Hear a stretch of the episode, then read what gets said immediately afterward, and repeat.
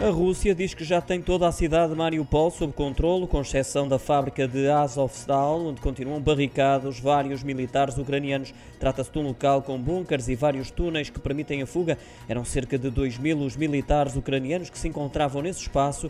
A maior parte já se terá rendido no dia de ontem. A tomada da cidade portuária aconteceu esta manhã e Vladimir Putin, segundo informações que vão chegando, terá dito que a libertação foi bem sucedida. São palavras do presidente russo, que prometeu também poupar e respeitar todos os combatentes ucranianos que se entregarem de livre vontade. Para já vão resistindo e adiando a tomada por completo da cidade portuária de Mariupol, considerada estratégica pelos russos, uma vez que irá servir de corredor entre a região independentista do Donbass, composta por Donetsk e Lugansk, e a Crimeia, anexada pela Rússia em 2014.